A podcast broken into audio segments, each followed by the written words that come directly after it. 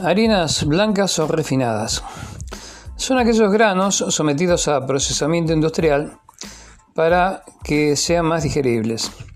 Un grano, por ejemplo el de trigo, está formado por salvado, el germen y el endospermo.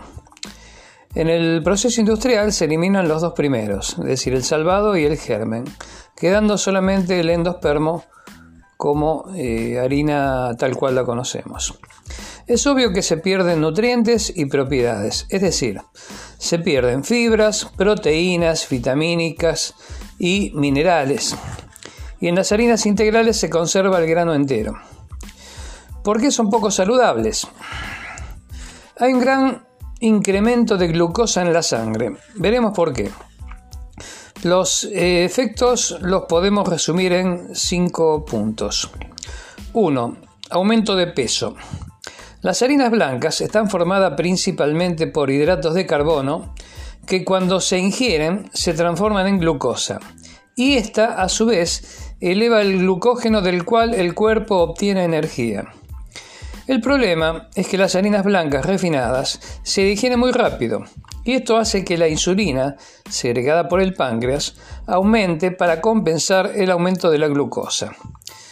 Eh, hay que aclarar que la insulina segregada por el páncreas regula el nivel de glucosa. Segundo punto, carecen de nutrientes. Al perder el germen y el salvado, se destruyen los nutrientes esenciales y se elimina la vitamina B. Además, se elimina, se elimina la fibra necesaria para la digestión intestinal. El punto 3 los componentes ocultos de las harinas.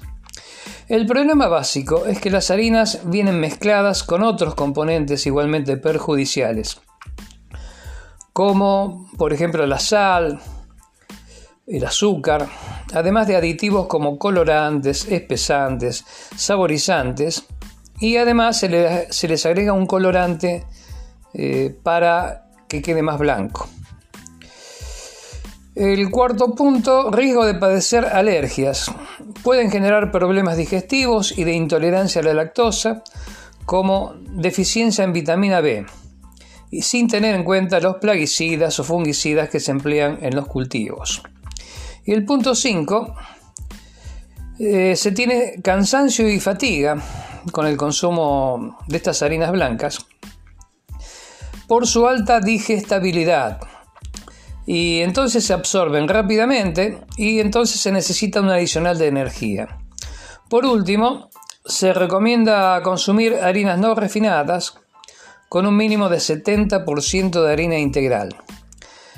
Además, salvado de avena o trigo que mantenga la fibra y nutrientes saludables de estos cereales. Hay que tener en cuenta también que hay que considerar dentro de este grupo de alimentos al pan, pizzas, productos de confitería y todo alimento que lleve como componente básico algún tipo de harina refinada. Gracias por su atención y en los próximos episodios completaremos la información respecto a estos llamados venenos blancos. Gracias, hasta luego.